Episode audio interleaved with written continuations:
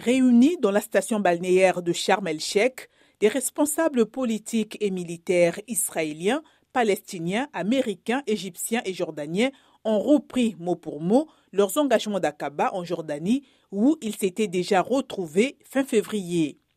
Le gouvernement israélien et l'autorité palestinienne ont redit vouloir arrêter les mesures unilatérales pendant trois à six mois, selon un communiqué distribué par le ministère égyptien des Affaires étrangères.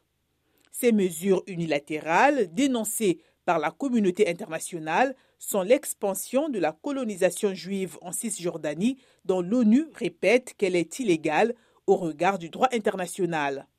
D'après le communiqué, Israël s'engage à cesser de discuter de l'établissement de nouvelles unités de colonisation pendant quatre mois et de ne pas légaliser les colonies sauvages pendant six mois. Un responsable israélien a toutefois ajouté, sous le couvert de l'anonymat, qu'il fallait encore la mise en place d'un dialogue pour aboutir à d'éventuels accords sur la cessation des mesures unilatérales. Une nouvelle rencontre aura lieu en avril en Égypte, d'après la diplomatie égyptienne.